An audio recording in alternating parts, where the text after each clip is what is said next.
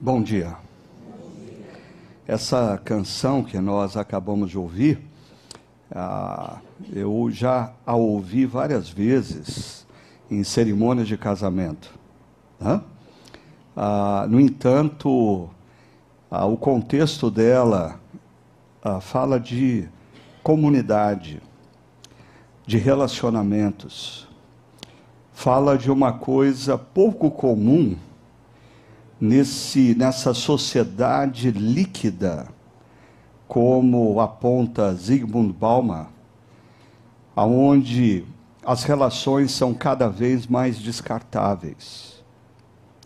E a gente abre mão um do outro na amizade, no casamento, na comunidade, com muita facilidade. E a gente precisa perceber que isso é fruto do nosso tempo. Não foi sempre assim. Não foi sempre assim. Os casamentos duraram mais no passado. As amizades eram mais resistentes. E numa mesma comunidade cristã, gerações diferentes lutaram e batalharam na fé, juntas, na mesma comunidade. A gente precisa avaliar o que está acontecendo. Tem alguma coisa errada. Se não tem muita coisa errada. E é por isso que nós estamos conversando sobre essa temática menos é mais. Ah, uma temática, como nós pontuamos já na semana passada, muito presente em alguns movimentos, como o, o, o essencialismo e o minimalismo. Quais são as grandes preocupações por detrás desses movimentos? Primeiro, o meio ambiente. Se a nossa sociedade continuar consumindo como consome, ah, o, o, meio ambiente não é capaz de comportar. Hoje, ah, se nós mantivermos o nosso nível de consumo, nós precisamos de 1,6 planeta. Se nós seguirmos o exemplo da comunidade comum europeia, nós precisamos de três planetas. Mas se nós quisermos imitar os norte-americanos, aí nós precisamos de cinco planetas. Não é possível continuar ah, lidando com o consumo da maneira como nós estamos lidando. Ainda a hiperinformação. Nós fazemos parte de uma geração que viu a internet nascendo as redes sociais se consolidando, e só sabe Deus o que vem ainda pela frente. Ah, o grande problema é que nós não temos a capacidade de reter toda a informação que é produzida e na tentativa de nos mantermos conectados com tudo e com todos, cresce o número de pessoas vitimadas por uma ansiedade crônica, pela depressão ou pelo burnout. Ainda, quando nós falamos do estilo de vida gerado por esse consumo excessivo e por essa hiperinformação. Ah, o, o fato de nós estarmos disponíveis a todos através dos e-mails, das mensagens de WhatsApp, das mensagens nas redes sociais, inviabiliza nós estarmos disponíveis inteiramente para as pessoas que nós mais amamos. Deus, nossos cônjuges, nossos filhos, nossos amigos mais chegados. Ah, nós somos a única geração na história do universo que uma pessoa diz que tem 3, 5 mil, 10 mil, 20 mil, 100 mil amigos. Isso é inviável. É interessante, a gente se engana. O número de pessoas que dedicam tempo excessivo às redes sociais estão gradativamente degradando os seus relacionamentos presenciais é imenso. É imenso. Quantas vezes nós não vemos eu vejo, você vê, famílias em restaurantes, em aeroportos, o pai olhando para o celular, a mãe olhando para o celular, e para os filhos não incomodarem, eles compram um iPad para cada um. Meu Deus, tem alguma coisa muito errada acontecendo. E, e o Espírito Santo de Deus precisa iluminar as nossas mentes para que a gente perceba a verdade. Porque o engano, ele tem a capacidade de envolver a nossa mente e o coração e, e tornar a nossa visão torpe, embaçada, para a gente não conseguir mais enxergar a realidade. E, e com o passar do tempo, a gente começa a se convencer que o que a gente está vendo, embaçado, torpe, uh, é a realidade. E não é. Tudo isso aponta para um fato comum.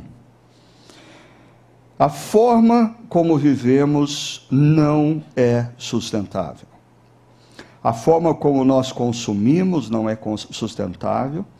A forma como nós dedicamos tempo ao mundo digital, ao trabalho em casa na frente do computador, às redes sociais, a, a, a, quantidade de vezes que nós não conseguimos ficar mais do que 30 segundos sem olhar para a tela do celular.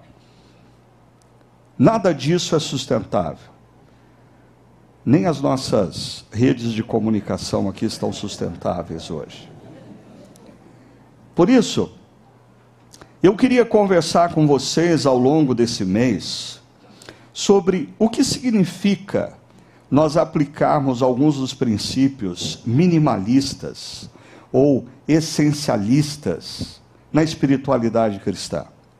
Se, algum, se alguém me perguntasse assim, Ricardo, ah, eu quero conhecer mais de Jesus, eu quero ser discípulo de Jesus no mundo atual, e eu quero, mas eu não quero ser um discípulo de Jesus meia-boca, eu quero ser um discípulo de Jesus para valer, que faça diferença.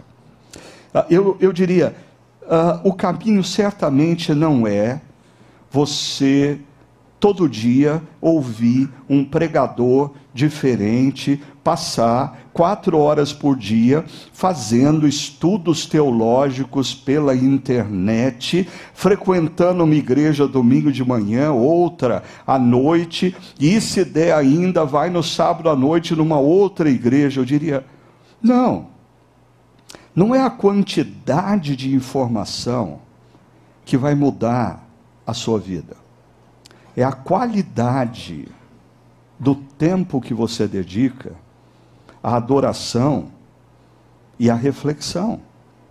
Esse tempo de adoração e reflexão, ele tem duas dimensões. Tem uma dimensão mais pessoal, que envolve um ciclo diário.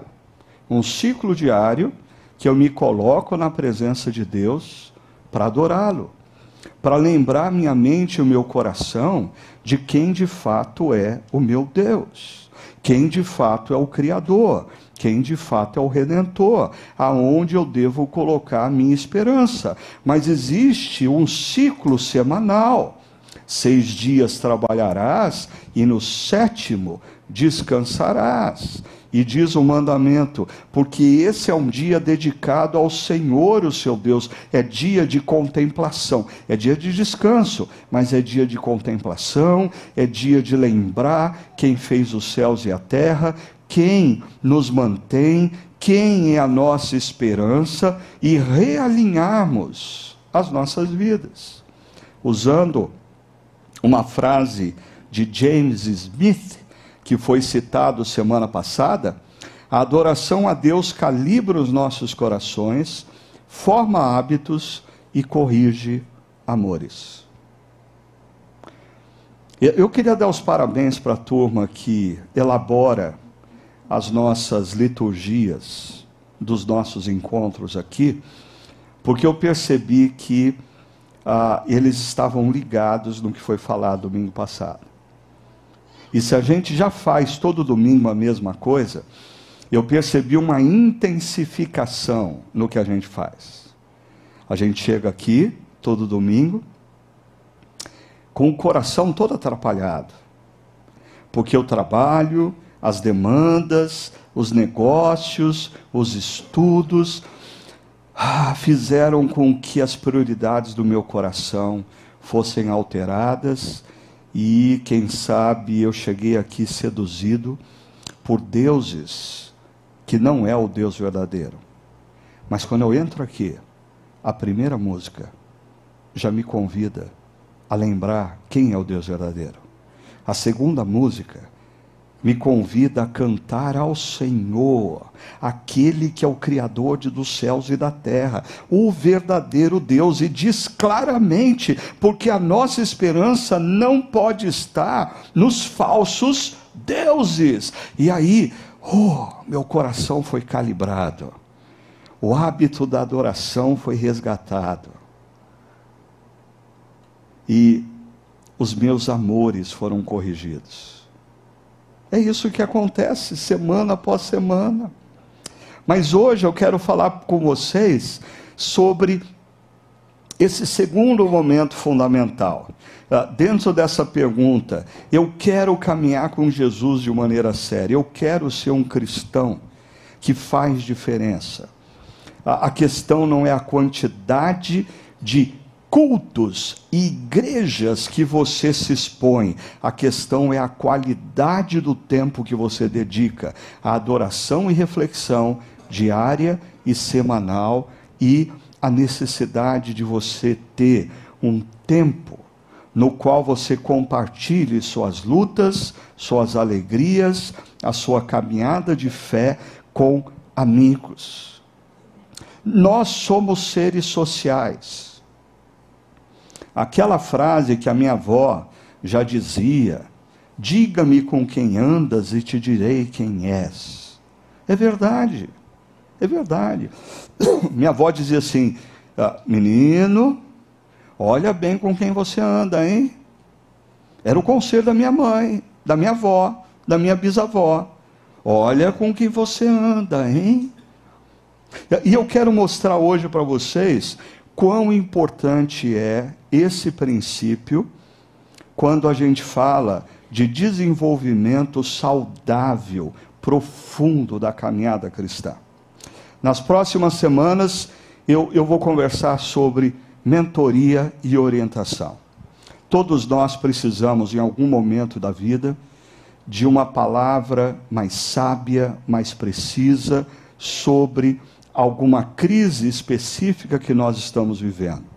E tudo isso para que nós sejamos homens e mulheres que seguem a Jesus, compreendendo exatamente o que Jesus espera de nós, fazendo diferença no mundo, na sociedade. Ah, eu acho interessante que nós vivemos numa cultura aonde não nos faltam pregadores na internet, não nos faltam cursos de teologia pela internet, não nos faltam eventos e conferências pela internet. O que nos falta são cristãos que fazem diferença na sociedade. E eu, eu tenho consciência que eu, na minha caminhada como pastor, como pregador. Eu estou assim na, na avenida, na avenida principal, no, na reta final da minha caminhada. E eu percebo que ao longo desses 36 anos de caminhada, para mim, duas marcas são muito claras hoje. A, a primeira marca que eu trago comigo é que ah, esse momento não é um momento de mera informação. Esse é um momento da gente compreender o que Deus espera de nós no dia a dia. Transformação. Transformação. Me, me assusta e me preocupa a quantidade de pregadores, a quantidade de mestres em teologia na internet que creem piamente que o que vai mudar a vida da gente é informação. Informação.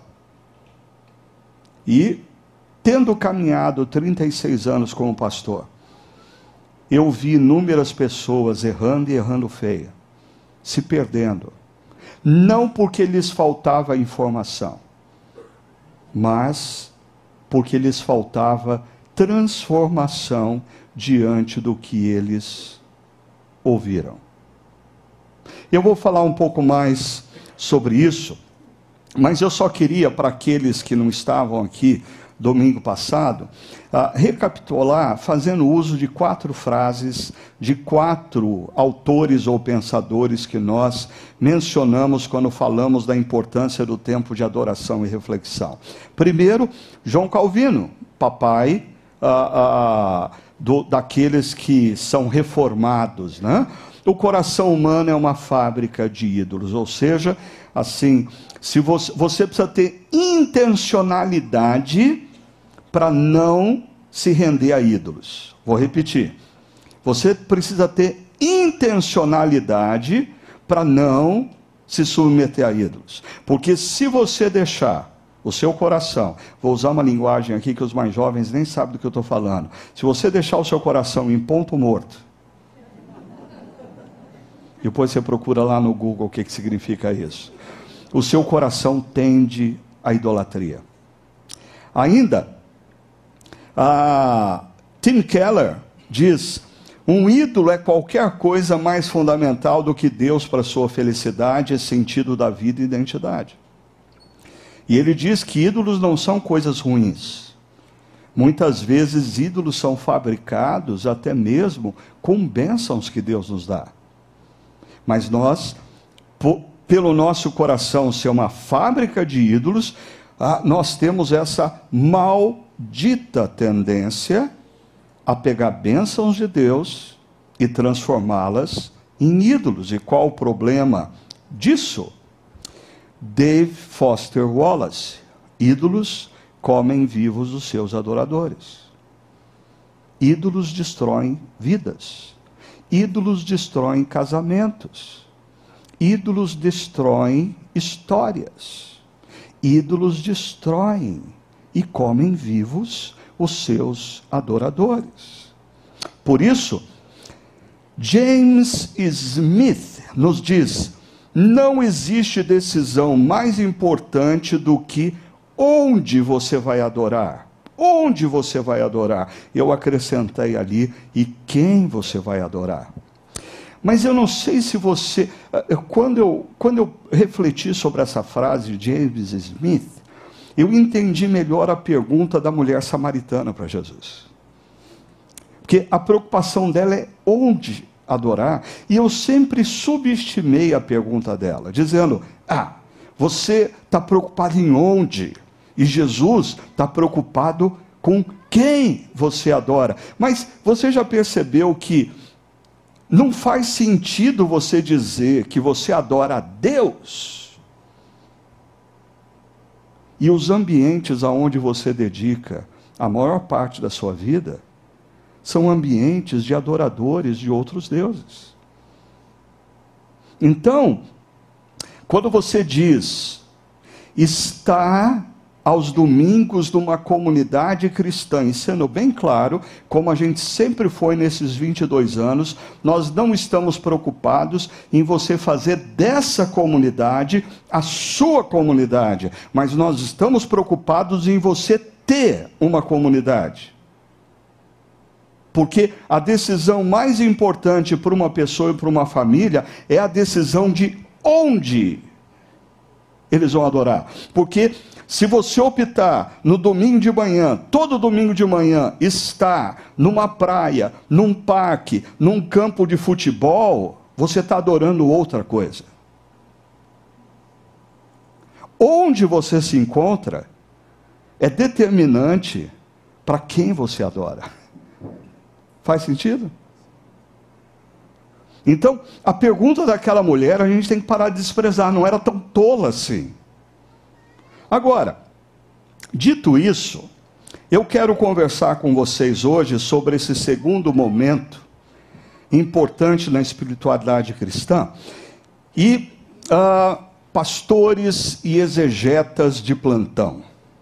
Colossenses capítulo 3, verso 16, faz parte de uma perícope maior, de um bloco maior que vai do verso 12 ao verso 17. Mas por uma questão de tempo, eu vou me ater uh, no verso 16 que diz assim: Habite ricamente em vocês a palavra de Cristo, ensinem e aconselhem-se uns aos outros com toda sabedoria e cantem salmos, hinos e cânticos espirituais com gratidão a Deus em seu coração. Antes de eu uh, ir para o texto em si, essa semana uh, eu estive numa conferência ah, lá nos Estados Unidos, chamada Exponential. É uma conferência que eu tenho ido já há muitos anos, reúne cerca de 5 mil pessoas. Ah, dali surgem os contatos de pessoas que depois a gente pode trazer para as nossas conferências do CTPI, da Ressurgência no Brasil e abençoar a igreja brasileira também. E, e esse ano eu tive a, uma, a grata surpresa de me deparar com uh, esse pastor que eu não conhecia. Isso é uma grata surpresa. John Mark Comer. Eu, na verdade, durante a conferência lá, você tem, sei lá, é, uh, 50 seminários sendo oferecidos simultaneamente. Aí eu escolhi um e eu fui tentar achar, e entra para cá, entra para lá, blá, blá, blá. não consegui achar a sala que eu queria ouvir a pessoa, e assim, passei por um lugar que estava cheio. Eu falei assim, pô, tá cheio. É, é igual restaurante, né? Assim, se tá vazio, você fala. Ah, tá cheio, isso deve ser bom. Então, estava cheio, eu não sabia quem ia falar, nem sobre o que ia falar. Falei, mas está cheio, é porque é bom. Deixa eu arrumar um canto aqui, sentei no chão e comecei a ouvir, e para minha surpresa era o John Mark Comer. Ele mostrou lá um gráfico, eu tirei uma foto, falei assim: eu preciso falar para a igreja sobre esse gráfico. Mas daí, como muitos pastores fazem com as minhas reflexões e pregações, eu pensei assim: hum, mas eu preciso dar uma melhoradinha. E aí eu comecei a dar uma melhoradinha. E aí a coisa ficou um tanto quanto distante do que ele falou. Então eu falei, eu não posso usar como ideia dele, porque vai que alguém o conheça ou escute e diga, ah, você disse que ele disse o que ele não disse. Então, ok, uh, ele não disse o que eu vou mostrar aqui, uh, o que eu uh, guardei, eu mantive o triângulo. Não. Ah, ele estava falando sobre deformação espiritual não intencional e formação espiritual intencional. E ele usou um triângulo. Eu mudei a, a, a linguagem dos ângulos. Ah, falando de deformação espiritual não intencional, ou seja, todos nós estamos envolvidos em processos que nós não estamos conscientes, mas eles nos deformam. E nós falamos domingo passado sobre as liturgias culturais. Uma reunião de negócios é uma liturgia. Uma reunião de negócio tem valores, tem ídolos. Um passeio no shopping center é uma liturgia que formata ou deforma o meu coração. Assistir uma série numa dessas, uh, uh, como Netflix ou coisa parecida, não é um mero momento de entretenimento, eu, é, é, uma liturgia cultural onde o meu coração ele está sendo influenciado e muitas vezes deformado. Se eu estou à deriva nas redes sociais, eu resolvi mudar. A gente fala, ah, estava navegando na internet, estava navegando. Não, você não está navegando, você está à deriva. Né? Que assim, quem está navegando sabe para onde está indo. Mas a pessoa fica à deriva, vai para um, vai para um lugar, vai para lá, pá, pá, e normalmente chega onde ela não pensava chegar quando ela começou a, a ver o Instagram, o Facebook ou qualquer coisa parecida. Se você está à deriva nas redes sociais, o seu coração está sendo formatado, você precisa parar de achar que os processos com os quais nós estamos envolvidos, que eles são neutros, eles não são.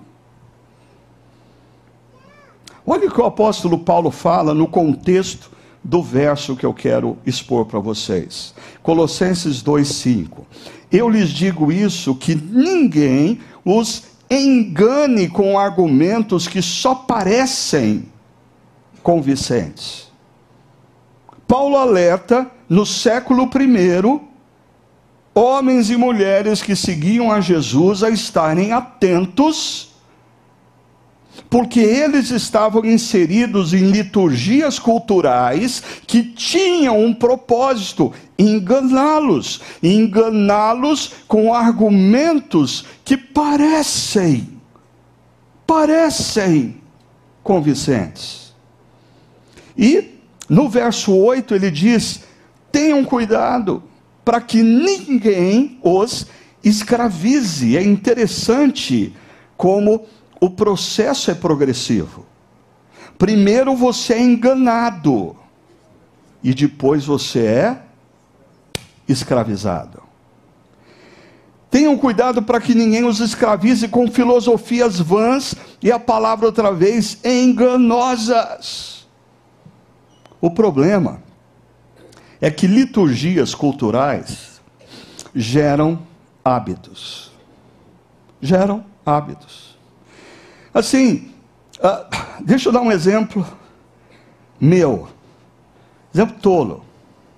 Alguns anos atrás, uh, a moçada ou a moda começou a usar calça com a barra apertada no calcanhar.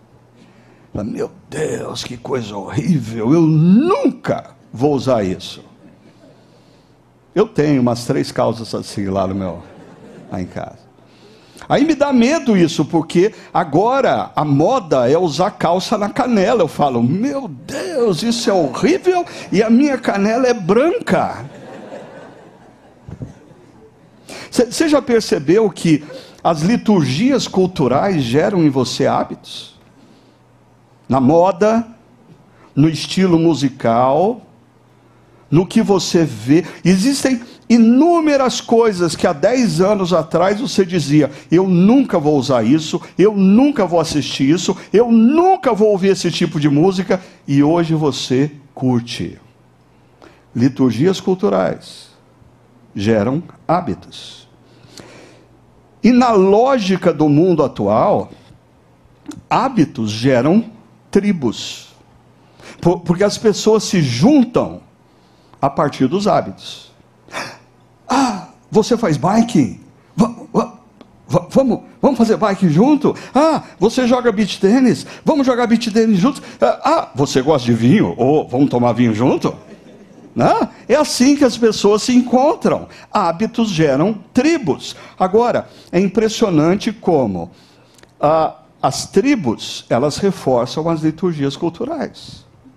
E no centro aqui está a cultura.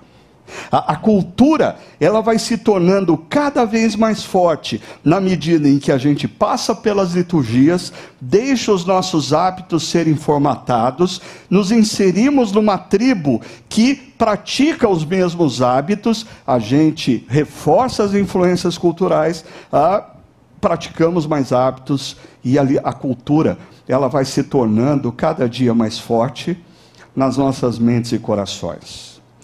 Mas e se nós falássemos não de deformação espiritual não intencional, e a gente ganhasse consciência da realidade, é aquela história do Matrix, né? Você vai tomar a pílula azul ou vermelha? Uma te mantém no triângulo anterior, a outra abre os seus olhos para a realidade e aí você passa a participar desse negócio de maneira intencional. Como acontece isso? Primeiro, adoração é reflexão. Como nós vimos semana passada. A adoração e a reflexão têm a capacidade de reorientar os nossos corações, reorientar os nossos amores, nos libertar de ídolos, reformatar os nossos hábitos. No entanto, de nada vale você ouvir uma pregação estupenda, encantadora, como aquele pregador fala coisas profundas. O que, que você entendeu? Nada. Ela sempre está se metendo nas minhas pregações. Ah, é, é, é, impressionante como eu às vezes escuto pessoas, nossa pastor, que pregação! Não entendi nada, mas tem que ser muito boa, justamente porque eu não entendi nada. Esse cara está muito acima da média. E, e, eu me lembro, uma das primeiras coisas que eu aprendi com um professor de comunicação foi: se as pessoas não entendem o que você diz, você não se comunicou. Mas mais do que isso, do que vale informação se você não pratica? Talvez um dos problemas na nossa, no nosso formato de espiritualidade, primeiro, é a gente nunca terminar o momento de reflexão com para refletir e praticar. Normalmente se termina com refletir e pensar para você refletir e pensar. E aí não muda nada. Segundo problema, você confundir o praticar com tentar. Eu vou tentar. Não! Por exemplo, ninguém tenta correr uma maratona. Alguém tenta correr uma maratona? Eu não sou besta. Eu não consigo correr uma maratona. Agora, eu posso decidi correr uma maratona e aí eu vou treinar. E, e, essa prática aqui tem a ver com treino. É interessante, tem uma expressão na, no Novo Testamento: educação para a justiça. É treinamento para você crescer nas práticas corretas.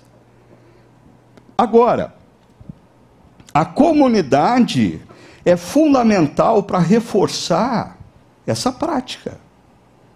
E a comunidade me convida à adoração e reflexão, e no centro disso aqui não está a cultura, mas o Espírito Santo.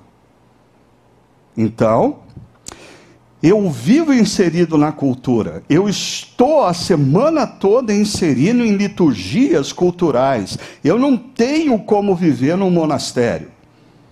A questão é: se eu não tenho adoração e reflexão, eu não sou orientado às práticas corretas, eu vou ser engolido pela cultura. E se eu não tenho as práticas corretas, mas tenho os hábitos impostos pela cultura, eu vou ser sugado para dentro de uma tribo e não para uma comunidade de pessoas que creem nas mesmas coisas que eu creio e me uh, encorajam a caminhar e me corrigem quando eu estou saindo da rota. A, a, a pergunta que eu fiz para mim mesmo quando eu elaborei isso aqui foi: ah, em qual dos dois gráficos a minha vida está? Ah, eu estou na deformação espiritual não intencional, ou eu estou na transformação espiritual intencional. O, o texto que eu quero trazer para vocês, ele reforça isso aqui. E como eu disse, ele vai do verso 12 ao verso 17, mas eu vou tratar com vocês apenas um verso. Antes ainda, alguns de vocês fizeram um curso A Grande História, fundamental para você entender a Bíblia como um todo. Quando a gente fala do lugar da comunidade na vida de um cristão e na história da salvação ou da redenção, Olha que interessante. Quando a gente olha para a criação, Deus diz: façamos, primeira pessoa do plural. Deus é uma comunidade. Deus vive eternamente em comunidade. E mais, ele diz: façamos o homem ou a humanidade a nossa imagem. Deus nos criou como seres sociais. Nós precisamos de comunidade. Ou você está numa comunidade cristã, ou você está numa tribo cultural. Você não consegue viver sozinho. É interessante que pessoas, não, não, eu sou autônomo, eu sou independente, você não é. Ou você está dentro de uma tribo cultural, ou você está numa comunidade cristã. Ainda, quando vem a ruptura, algumas palavras que me chamam a atenção no relato da queda, da ruptura. Esconderam-se, tiveram medo, surgiu a inimizade. Mas aí, quando Deus escolhe Abraão para fazer de Abraão um povo, Israel, olha só, o propósito de Israel é ser uma família que abençoará todas as famílias da terra, comunidade. Não, não, não, é um ato individual. Deus não escolheu Abraão para ser um indivíduo que abençoar indivíduos. Não, Deus escolheu Abraão para, a partir dele, formar uma comunidade que iria abençoar outras comunidades ou etnias da terra. Jesus. Jesus nos ensina a orar, não dizendo, meu Pai, mas dizendo, Pai Nosso, comunitário. Ele diz: vocês, vocês não são mais servos, vocês são amigos. E ele ora que eles sejam um, uma comunidade, como nós, Pai, somos eternamente uma comunidade. A igreja primitiva, ela emerge em Atos algumas frases que me chamam a atenção.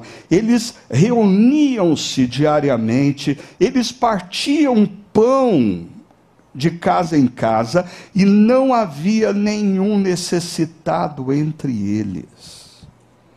E quando a gente vai para o livro de Apocalipse, a concretização do reino, Apocalipse 7 diz que ele viu uma grande multidão de diferentes etnias, de diferentes línguas, de diferentes cores, de diferentes nações, mas eles tinham algo em comum.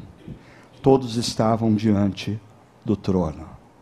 Deu, o, o propósito de Deus é fazer com que pessoas diferentes se tornem parte de uma mesma comunidade uma comunidade de adoradores ao Deus verdadeiro, Criador e Redentor.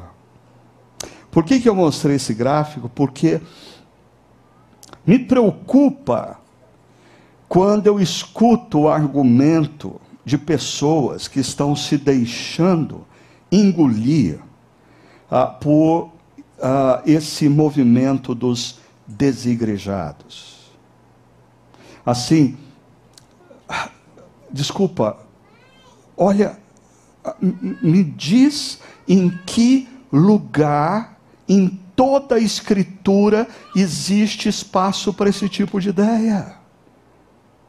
Não existe. Assim, Deus está constantemente nos convidando a vivermos em comunidade. E você diz: Não, eu não vivo em comunidade porque as pessoas são complicadas. A começar de você.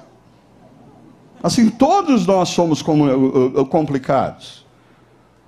A igreja nunca foi e nunca será lugar para gente perfeita. E se você acha que não existe igreja na face da terra que possa acrescentar alguma coisa para você, você talvez seja uma anomalia, um ser perfeito no meio de uma humanidade imperfeita. A igreja é espaço de gente imperfeita, a começar do pastor. Mas Deus não nos dá a opção de vivermos a parte da igreja. Não existe essa opção de Gênesis a Apocalipse. Aí então, eu quero que você perceba que a única opção em Gênesis a Apocalipse, aonde se abre uma janela para não se viver em comunidade é aqui. Gênesis 3.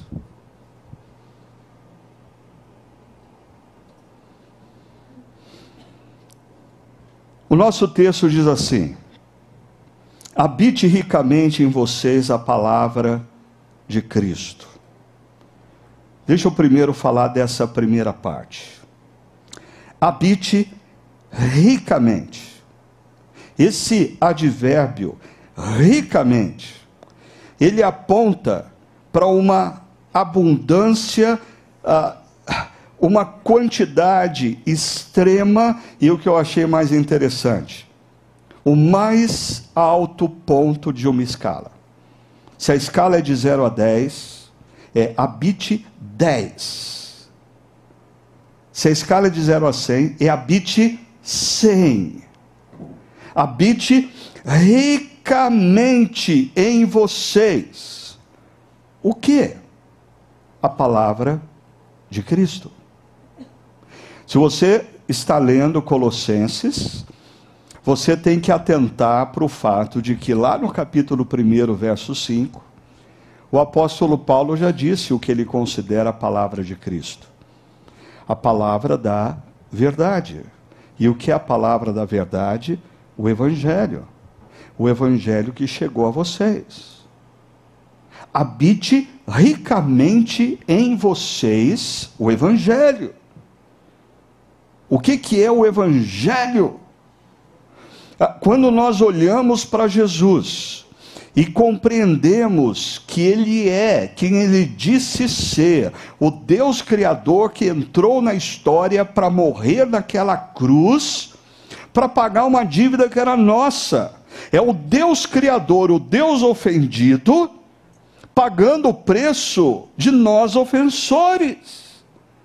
E quando nós compreendemos isso, e nos rendemos ao seu amor e nos rendemos ao seu perdão, a, a palavra diz que algo novo começa a acontecer dentro de nós e que vai culminar em algo totalmente novo na história. Deus começa a fazer novas todas as coisas em você.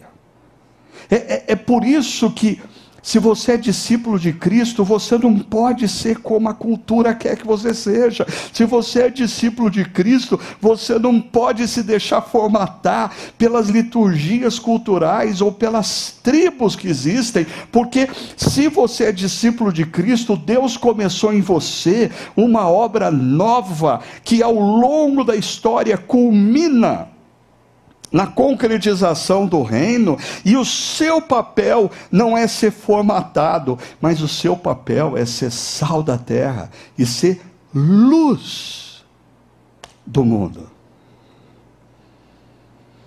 Mas o nosso texto continua e a segunda parte diz: ensinem e aconselhem-se uns aos outros com toda sabedoria. Esses dois verbos aqui, e o pessoal que frequenta a, a chácara já é craque em grego. Eu nem deveria ter colocado isso aqui, porque eu sei que vocês já sabem. Dois particípios gregos, que no português eles são próximos do gerúndio. Né? Seria melhor traduzido ensinando e aconselhando-se. São práticas constantes, mas mais.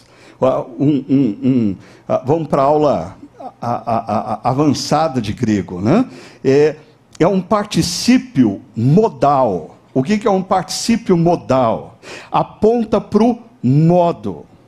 O imperativo é: habite ricamente a palavra de Cristo em vocês. E aí a pergunta é: como? A resposta é: ensinando e aconselhando-se uns aos outros com toda a sabedoria. É interessante que essas duas palavras, elas não são sinônimas. O ensino, ele tem a ver com a instrução prática preventiva, ah, com o ensino didático. É mais ou menos o que a gente está fazendo aqui agora. Ó, ah, nós estamos ensinando de maneira didática e de maneira preventiva. Ou seja, pode ser formal e pública, como aqui, ou pode ser informal, pessoal. Uma conversa na qual você está ouvindo da palavra de Deus de maneira didática e preventiva. Agora, o termo aconselhem-se aqui ah, é traduzido em algumas versões por admoestar, admoestando uns aos outros. Ah, diz respeito a uma palavra de repreensão e correção de pensamentos e atitudes erradas. Em outras palavras, o ensine é para quem ainda não errou. O aconselhem-se aqui, a palavra grega, é para quem já errou. Mas é interessante, esses dois atos, eles não estão associados a pastores, mas a cristãos. A pessoa vem e fala assim: Pastor, fulano está mal. É, você já falou com ele? Não, eu não, eu sou muito amigo dele. Se eu falar, o que, que ele vai pensar? Que amizade é essa que você. Ah, pastor, olha, é assim, não é por nada não, mas o casamento de Ciclano está acabando. Ah, e o que, que você fez em relação a isso? Ah, eu, eu, eu pensei em falar para o senhor. É, é interessante como a nossa visão de igreja é católica romana. É o padre que resolve as coisas. Para muitas pessoas a ficha ainda não caiu que numa igreja reformada, numa igreja evangélica, nós cremos no sacerdócio universal de todos os santos. É responsabilidade de todos o cuidado de todos. Se eu tenho um amigo ou uma amiga que caminha com Jesus e eu percebo que ela está ou ele está pegando o caminho errado, ele para com esse negócio. Não, nós, nós devemos respeitar a individualidade das pessoas, ah, nós não podemos nos meter na vida. Quem sou eu para julgar? Para com isso. Ah, e isso para mim é liturgia cultural nós achamos que não temos que cuidar dos outros, nós achamos que não temos o direito de sentar com um irmão, com uma irmã, com um amigo e uma amiga e conversar sério sobre o que está acontecendo.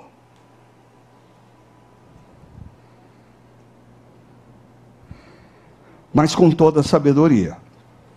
E a sabedoria que é a sabedoria de Deus ou seja, em imposição aos valores da cultura que deformam amores e hábitos. Então, se eu tenho um amigo ou uma amiga, se eu tenho um irmão, uma irmã de caminhada, se eu tenho uma pessoa que caminha comigo como discípulo de Cristo, e eu percebo que as liturgias culturais estão induzindo ele a hábitos que não são os princípios e os valores da palavra de Deus, e ele está cada vez mais próximo das tribos culturais do que da comunidade cristã, o que eu devo fazer?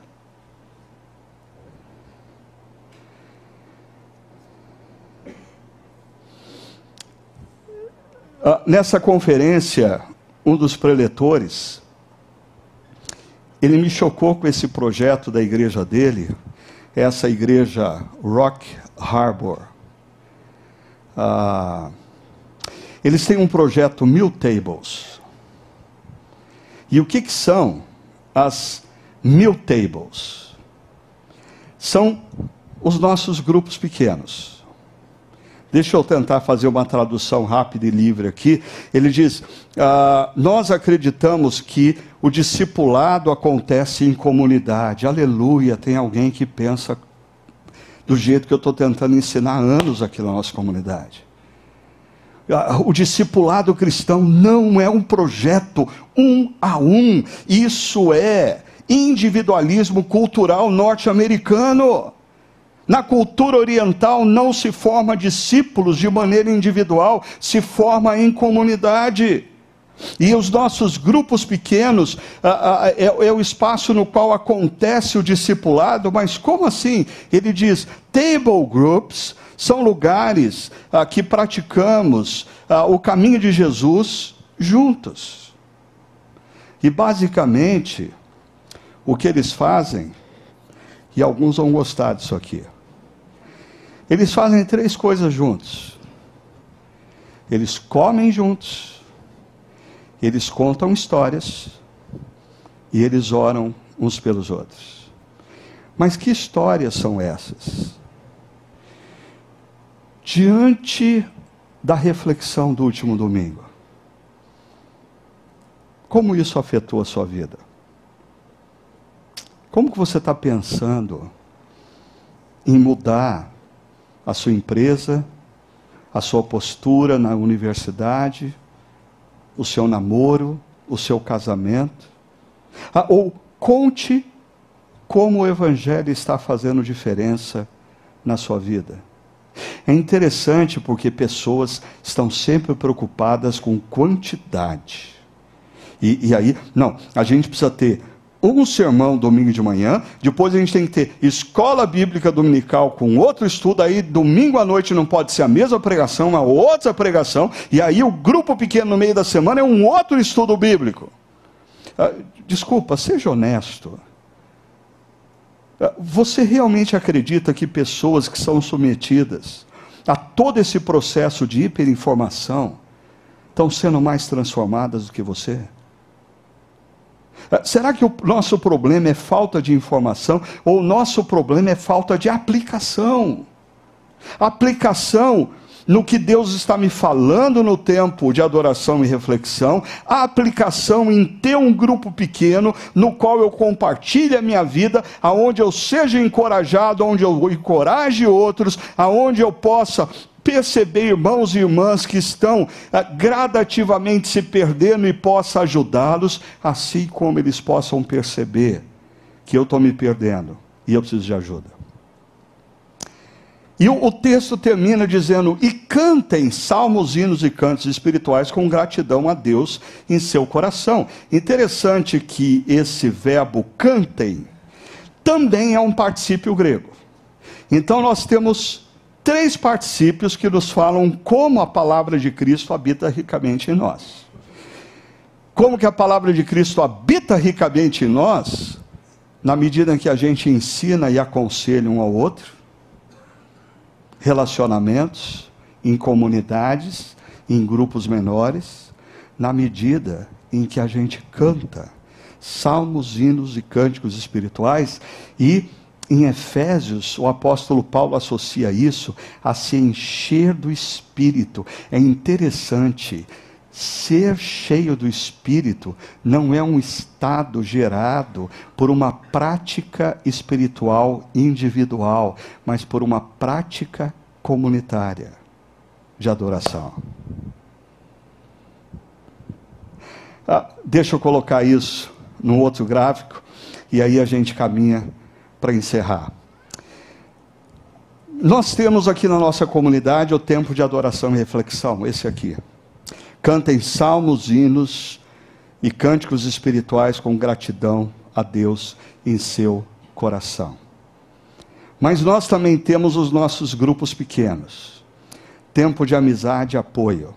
Ensinem aconselhem-se uns aos outros com toda a sabedoria.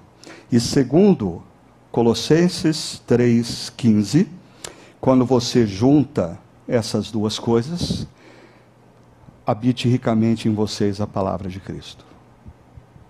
É assim que a palavra de Cristo habita ricamente em nós.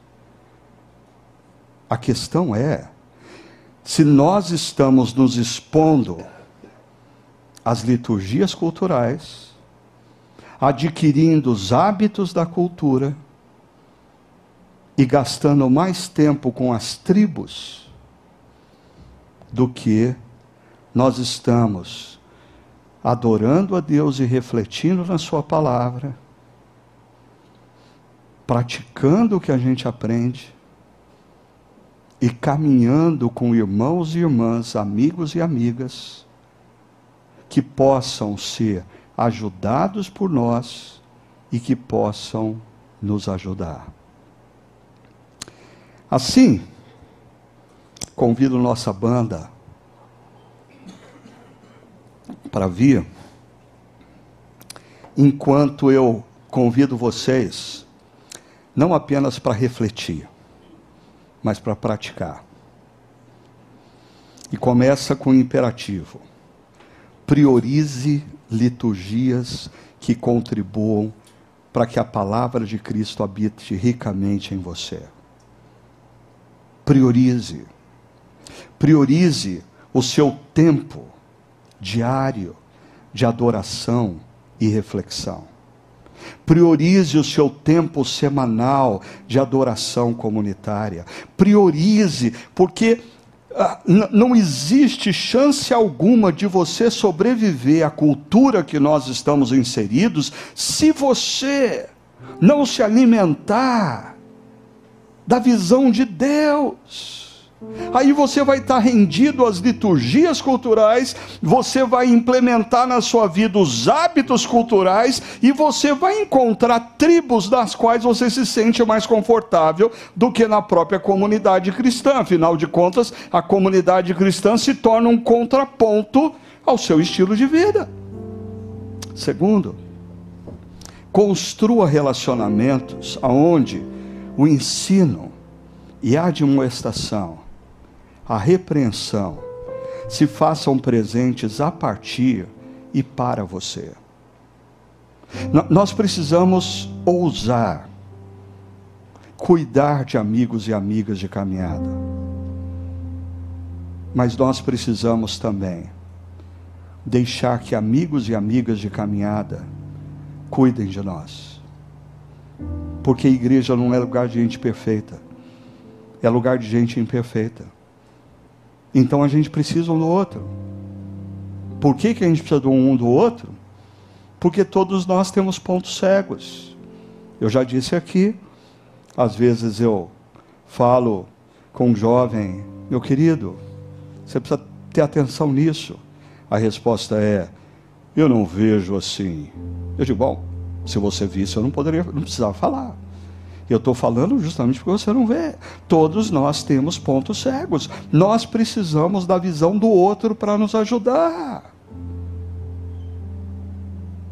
E terceiro, persevere na vida em comunidade. Faz parte do plano de Deus. Não é um opcional. Ah, eu sou discípulo de Cristo, eu, eu quero Jesus, mas eu não quero igreja. Ah, desculpa, esse pacote não tem. Não tem. E, e, a gente, numa cultura consumista, acha que a gente. Não, não, eu vou, eu vou criar o meu pacote. Inclusive, as pessoas começam a olhar para a Bíblia e dizer: Isso eu quero, isso eu não quero. Isso eu quero, isso eu não quero. Isso eu quero. Não, não existe isso. Assim, a proposta nas Escrituras é muito clara. Você tem que mudar de Senhor. Se o seu Senhor é Jesus, você agora vive debaixo do senhorio daquele que nos conquistou não pelo poder, mas pelo amor. E é o que ele pensa, não é o que eu penso. Eu sei, como igreja é lugar de pessoas imperfeitas, e assim eu termino, o próprio apóstolo Paulo, sabedor disso, diz: suportem uns aos outros e perdoem as queixas que tiverem uns contra os outros. E ele insiste, isso que é chato. Ele insiste. Perdoem. E ele pega pesado. Porque ele fala assim: perdoem como o Senhor nos perdoa. Ah, aí é golpe baixo.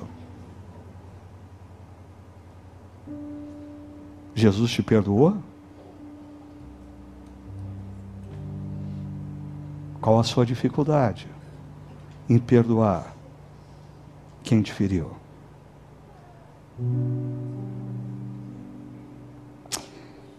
Esse é aquele momento em que a gente se rende. Que a gente fala, Jesus, o Senhor pegou pesado. Mas o Senhor está com a razão. E eu estou errado. Eu quero mudar. Eu quero mudar os meus hábitos. Porque eu quero me tornar mais parecido com o Senhor.